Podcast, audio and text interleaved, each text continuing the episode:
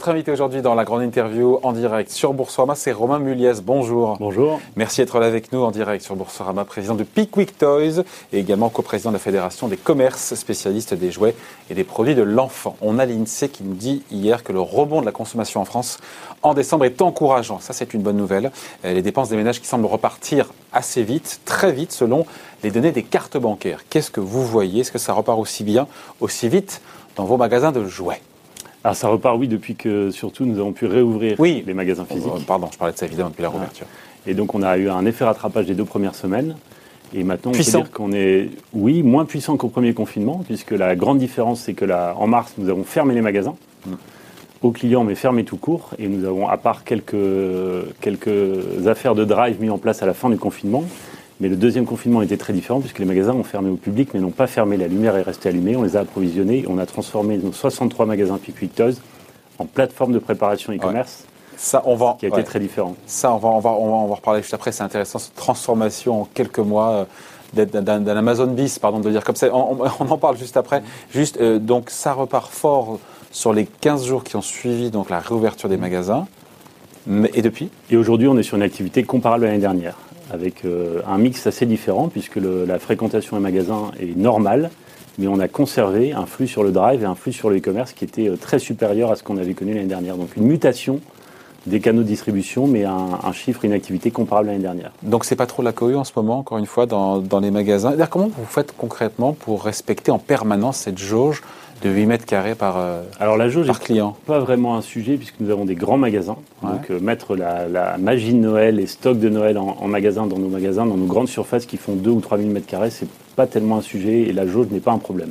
À part peut-être à bah certains X centaines de, de, de, clients en même temps. Voilà, on affiche à l'entrée des magasins et on contrôle le nombre de clients maximum euh, en même temps dans le magasin. Donc aujourd'hui, le confort d'achat est, est, vraiment bon pour les clients. Hum. Mais vous, ce contrôle-là, il est euh, voilà, il est très strict. Il est, il est, il est strict, il est contrôlé par les par les forces de l'ordre et, euh, et, il est respecté et il se passe bien. Oui, tout à fait. Il y a des horaires à éviter. Pardon pour ces questions pratiques, mais euh, pour ceux qui, doivent, qui doivent faire des, des, achats de Noël pour pour leurs enfants, il y a des horaires à éviter ou pour pas se taper des files d'attente trop longues. Alors, ou oui, il y a toujours le, toujours le week-end, mais on constate aussi un. Oui, éviter le week-end. Merci.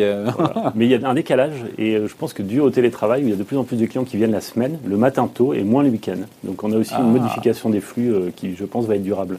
Donc, veut dire plutôt donc, venir en semaine venir en et semaine, pas le matin, et pas vous l'ouverture. Pouvez, vous pouvez également prendre rendez-vous sur les heures creuses pour avoir un, un accès privilégié et garanti au magasin. Bon, euh, sur le mois de, de novembre, euh, vous avez réussi à faire 50% de votre chiffre d'affaires normal. Je parle sous votre contrôle. Oui, C'est la réalité On a fait plus de 60% de notre ah, chiffre d'affaires normal. 60, oui. voilà, encore mieux. Comme, mais comment vous avez fait hein?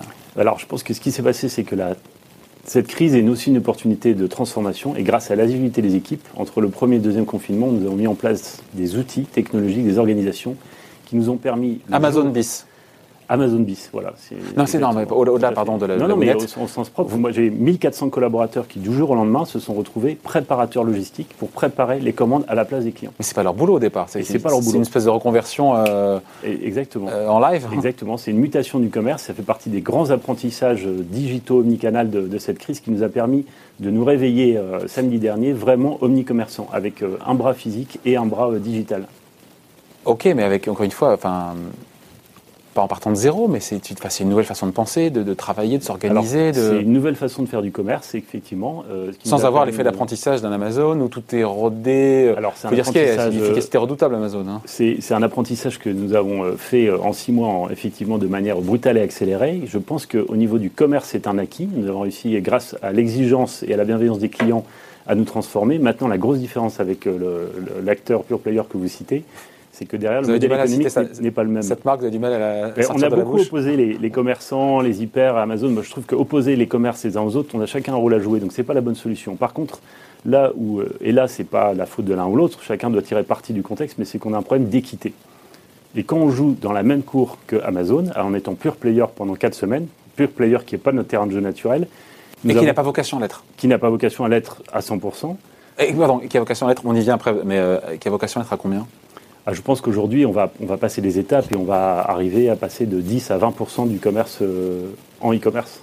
D'accord. Avec une part ouais. du drive qui n'existait pas. Hein, c'est un service que les clients ne demandaient pas, mais on l'a offert en mars. Ils demandent qu'on le garde, donc on, on, fait encore 5 à 6 de Mais vous estimez ne pas être à armes égales avec les Amazon et compagnie Aujourd'hui, pour vous prendre juste un exemple, quand vous êtes un, une Parce qu'ils enseigne sont plus forts physique, que vous, c'est tout, ils disent ça, non?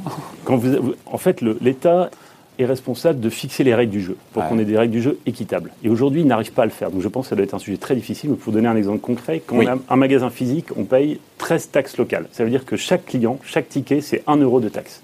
Ouais. Quand vous êtes une plateforme, que vous donnez accès au marché français à un fabricant chinois, par exemple, qui vous livre directement dans votre boîte aux lettres, vous avez une niche fiscale qui fait que vous ne payez aucune taxe. Alors que vous utilisez les infrastructures, les polices, le pompier, l'éclairage, les, les Les poubelles, routes. même plus, les routes, Les poubelles, le recyclage, peut-être même plus qu'un acteur physique, et pourtant vous ne contribuez pas. Et donc cette 7 euros-là, distorsion, c'est c'est un cette euro. distorsion Un de euro. concurrence fait la différence. Oui, mais dans le retail, vous savez, on est sur l'épaisseur du trait. Donc, c'est des gros volumes et des petites marges. Donc, cette distorsion est très importante parce que si on veut que le commerce français se transforme et puisse avoir une pérennité, il faut qu'on ait des règles de concurrence équitables et de fiscalité équitable. Et en tant que coprésident de la Fédération des commerces spécialistes des jouets et des produits de l'enfant, vous tenez ce discours-là au pouvoir public. Qu'est-ce qu'ils vous Alors, répondent ça- ça fait Ministre de déjà- l'économie, j'imagine. Oui, alors il y a un sujet fiscalité qui est difficile à appréhender puisqu'il doit se faire au niveau européen. Ah là, on y Et donc, l'Europe a, a sais- s'est saisie du sujet avec euh, le commissaire Breton qui a, qui a proposé des, des amendements pour aller dans le bon sens. Et l'autre sujet que nous portons avec la fédération, c'est la qualité. Parce qu'une plateforme n'est aujourd'hui pas responsable de la mise en marché des produits. Ça veut dire que vous retrouvez, et là c'est les chiffres du gouvernement, c'est que vous avez plus de trois quarts des produits qui sont mis sur le marché dans le secteur du jouet par les plateformes qui ne sont pas conformes à la norme CO. Et donc il y a un vrai risque pour le consommateur. Non, ça rigole bien, je vois les images chez Pickwick Toys. euh, On s'amuse, dis donc. C'est pas comme ça tous les jours. hein. Ah oui, c'est vraiment le magasin pour jouer. Euh, bah, c'est comme ça tous les jours. En tout cas, tous les mercredis, ça rigole tous les comme ça samedis, ouais, ouais. Bon, juste, euh, donc vos ventes en ligne sont passées de 10 à 20% du, Exactement. en, en- comme ça, là, c'est cette année. Elles, donc, elles ont, bah, pour le coup, doublé, si Oui. je compte bien, merci. Euh, non, mais c'est-à-dire que hum, pourquoi se mettre un plafond à 20% Pourquoi ne, ne pas aller chercher à, de, à manger de la laine sur le dos parce que chacun sa place euh, Je pense que le, le- le commerce. La euh, laine sur le dos d'Amazon, évidemment. la- le commerce, c'est une question de, de relation. Et nous, l'humain est au cœur. Et nous, si on a pu faire cette transformation, c'est parce qu'on est des équipes qui ont changé de métier. Euh, L'espace de quelques jours, ils ont réussi à transformer la manière dont on faisait le métier. La relation, c'est au cœur. Le meilleur endroit pour choisir un jouet, c'est au milieu d'un magasin, avec l'accompagnement des collaborateurs. Donc, le e-commerce peut être un canal qui, à certains moments, dans certains contextes, est pratique, mais ça ne doit pas être le canal unique du commerce. Mais ça restera un canal, mar- pas marginal, mais 20 Ou- Idéalement, Oui, ça peut monter à combien? Je pense qu'on peut arriver à, à 30%. D'accord. À horizon? On, on trouvera un point d'équilibre. Bah, ça s'est accéléré, mais à un horizon un ou deux ans. Bon. Maintenant que nous avons développé les bons outils pour être euh, efficace, efficient et, et facilitant pour le client, je pense qu'on aura un, un point d'équilibre. Est-ce qu'un très bon mois de décembre pourrait sauver, sauver la fin d'année et même l'année? Et là, on se dit pour le coup, euh, j'ai vu que d'ailleurs vous ouvrez plus tôt, vous fermez plus tard. Enfin Mhm. voilà, tous les leviers sont activés pour essayer de. Oui, maximiser ce mois de des. décembre. Donc, comme je vous l'ai dit, nous, on a réussi à, à conserver plus de 60% du chiffre Ouais. de novembre. Donc, Ce qui n'est pas la moyenne du secteur, j'imagine, non? Je pense que la moyenne du secteur est plus basse que ça, oui. Euh, chez Picuiteuse, on a vraiment mis énormément d'énergie d'investissement en six mois pour se transformer et être capable justement de répondre à, à ces défis de, de canaux digitaux pendant la, la période de fermeture.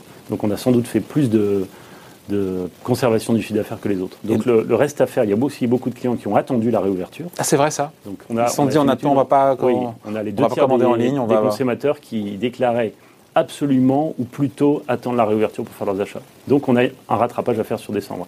Est-ce que ça permettra de sauver l'année? Je ne peux pas encore vous le dire. Mais on va être sans doute proche, mais sans doute pas exactement un rattrapage à 100%. Mais quand de même, ça serait déjà génial, même si on n'est pas à 100% et qu'on est, pardon, Ouais, je ce sais pas, 95. Tout euh, à fait. Ce serait déjà une bonne performance dans le contexte. Tout à fait. Non, mais c'était pas écrit, c'était pas, encore une fois, c'est. Ah, certains ben, diront, année- cette certains année, diront il y a- encore une fois, la crise, la pire crise euh, historique, euh, pire récession en, en France euh, depuis, euh, pire que la Seconde Guerre mondiale.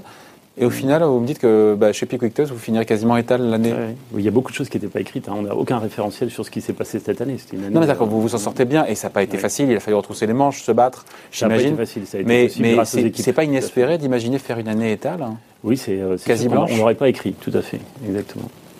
et vous, vous en- vous en serez satisfait si c'est le cas. Oui. Bon. Euh, question plus technique euh, là, pour, pour les parents qui nous regardent. Il y a des pénuries ou pas sur les, euh, les jouets là, sur, sur Oui, cette fin d'année c'est Parce le- que Ouais. où il n'en est rien, parce que vous avez communiqué en disant non, non, mais on est bien approvisionné, il y a du stock, mais je suis sûr que si on va fouiner un peu. il y a- Alors il y a deux sujets. Il y a le fait de pouvoir mettre le stock disponible dans les magasins pour les clients, parce qu'on a un sujet logistique et quand vous devez livrer sur un mois, deux mois de chiffre d'affaires, euh, au niveau des capacités de camions, de transporteurs, nos partenaires, les chauffeurs, il n'y a pas la capacité. D'où l'importance d'ouvrir fin novembre plutôt que début décembre. Ouais. Donc c'est un combat qu'on a réussi à, à gagner pour ouvrir le, le 20, euh, le 28 euh, novembre, parce que ce week-end était très important. Pour vous donner une idée, le week-end d'ouverture de fin novembre représente le même chiffre d'affaires que le mois de février entier. Donc ça, c'est un problème sujet d'approvisionnement des magasins. Maintenant, la pénurie, chaque année, c'est un marché qui dépend des modes, des licences, des lancements de films, Alors c'est quoi C'est quoi justement? Qu'est-ce qui, cartonne et qu'est-ce qui Bah, qu'on se retrouve plus en rayon? Vous avez quelques... Chez Toys. Oui, bah, vous avez euh, notamment le, le- dans les jeux vidéo la, la PS5 qui est en pénurie européenne en général. Y a pas Impossible d'avoir une PS5 aujourd'hui. Ah, euh, Aujourd'hui, c'est impossible. Avant euh, quand éventuellement Alors, je pense Quelque part en 2021, vous allez me dire. hein en 2021, l'année Merci. prochaine. Oui, oui, tout à fait. ouais, mais pas a- tout de suite. Je pense que c'est plusieurs semaines avant qu'on puisse. euh, Ah, on est en semaine, on n'est pas en mois, on est en semaine. stocks. Oui, je pense, j'espère. Ok, donc euh, On a énormément de demandes de nos clients. On est désolé de ne pas pouvoir les satisfaire, mais comme tout le monde, on est effectivement. euh, Ok, donc livré. PS5, voilà, évidemment, quoi d'autre sinon? Et après, vous avez une- la Barbie Color aussi, qui a été un, un grand succès. Barbie Color. Oui, qu'on a réussi chez nous à avoir de- en quantité plus importante que nos concurrents, en récupérant des volumes d'autres pays de- d'Europe. Bah, c'est un marché de mode et les modes sont très différents d'un pays à l'autre. Donc vous avez des produits qui cartonnent dans un pays. La Barbie Color ne marche pas en Espagne. Elle marche moins bien, donc ça nous a permis de récupérer des stocks. Donc voilà, c'était une bonne opportunité pour nous. Et quoi d'autre Dernier truc en pénurie, dernier joueur en pénurie Et là, bah, a- cette année, il n'y a pas eu beaucoup de licences, pas beaucoup de sorties de films, donc il y a ouais. moins d'effets de mode que les années précédentes. Donc ça a été moins, moins un problème cette année. Bon, euh, donc le message qu'on retient euh, au travers de ce qu'on s'est dit, c'est finalement, dans le meilleur des cas, l'année finira pas si mal que ça. Ouais. Vous avez accéléré comme jamais. Comme jamais, vous-même, vous l'auriez Oui, on a auriez- gagné trois ans de transformation, je pense, digital en, en six mois, entre deux confinements. ouais. Et les, co- les collaborateurs, ils ont, ils ont été embarqués dans l'histoire parce qu'il n'y avait pas le choix, parce que c'était une question de. Parce qu'on a mis en place une, une agilité, une autonomie qui a permis à chacun de justement de localement de prendre les meilleures décisions, de s'adapter, s'adapter aux clients et de servir. L'objectif, c'était de servir le maximum de clients, de ne pas, les- de pas les laisser tomber, euh, quoi qu'il en coûte, comme euh, le gouvernement d'ailleurs. Et malgré que ce soit pas d'une manière naturelle pour nous, parce que quand vous ne faites pas rentrer le, le client dans les magasins, c'est pas la manière habituelle de vendre, donc on a dû s'adapter. Ouais. Euh, les aides de l'État, juste en deux mots, euh, vous en avez eu, non? Vous avez eu le chômage partiel? Oui, comme beaucoup d'anciens secteurs, on a demandé un PGE. Aujourd'hui, il est pas PGE, utilisé. chômage partiel. Chômage partiel pour le premier confinement, mais le Ouais. deuxième, on a laissé 100% des équipes euh, au travail. Et zéro chômage partiel en magasin. Ouais. Ça veut dire qu'en termes de rentabilité, euh, même si l'année en chiffre d'affaires est étale, la rentabilité aura pris évidemment un. Donc la rentabilité effectivement a été dégradée puisque le modèle économique n'est pas le même quand vous faites le travail des clients de préparation, d'expédition que quand le client vient en magasin. Donc ça, fait, ça rejoint le sujet de la fiscalité Ouais. dont je vous parlais. Ouais, c'est-à-dire. C'est-à-dire que le deuxième fermeture, nous avons eu 100% des équipes Ouais. pour faire 60% du chiffre. Ah oui. Parce qu'il faut faire le travail à la place des clients, de préparation, Eh de oui. prélever les, les colis, de les emballer et de les expédier. Donc c'est un modèle économique qui doit être calé et qui doit être calé dans un cadre de fiscalité équitable. Bon, et dans les autres aides de l'État, euh, Et dans les autres aides de l'État, il n'y a pas de- d'autres aides parce de l'État. que pour, euh, entreprise de plus de 250 salariés. Exactement, voilà. Ah bah, faut être plus petit. Hein. Non, plus. Puis sérieusement, Pickwick Toys, euh, il y a Toys, le Toys de Toys R Us, que vous avez racheté. euh, cette fusion, euh, vous deviez fermer 23 maga- vous- 63 magasins aujourd'hui, c'est ça? Oui, Vous deviez en fermer 23, et finalement, ça ne sera que 18. oui. Ce qui est une bonne nouvelle. Mm. C'est une prouesse, quelque part, en année de crise. Pourquoi moins de fermetures que prévu? Parce qu'il y a des magasins qui ont, qui ont eu des performances supérieures grâce aux équipes, parce que le NPS aussi, le taux quoi, de le- satisfaction des clients, le. Net Promoter Score, c'est-à-dire les clients qui recommandent l'enseigne, a augmenté fortement. Donc le travail des équipes Paye. ces cinq magasins a permis de ne pas les fermer, de les garder. Bon, et les 18 qui vont fermer, ça sera, j'imagine, après les fêtes, évidemment. Ça sera après les fêtes. Qu'est-ce qui se passe pour le reclassement des salariés pour, euh, Eh ben, on a mis en place un, un plan de, de reclassement, de formation, d'accompagnement euh, assez, euh, assez costaud. Oui. Bon, voilà, en tout cas, merci d'avoir été avec nous. Romain Muliès, donc le président de Pickwick Toys, coprésident de la Fédération des commerces spécialistes et des jouets et des produits de l'enfant, invité de la grande interview en direct sur Boursorama. Merci. Merci.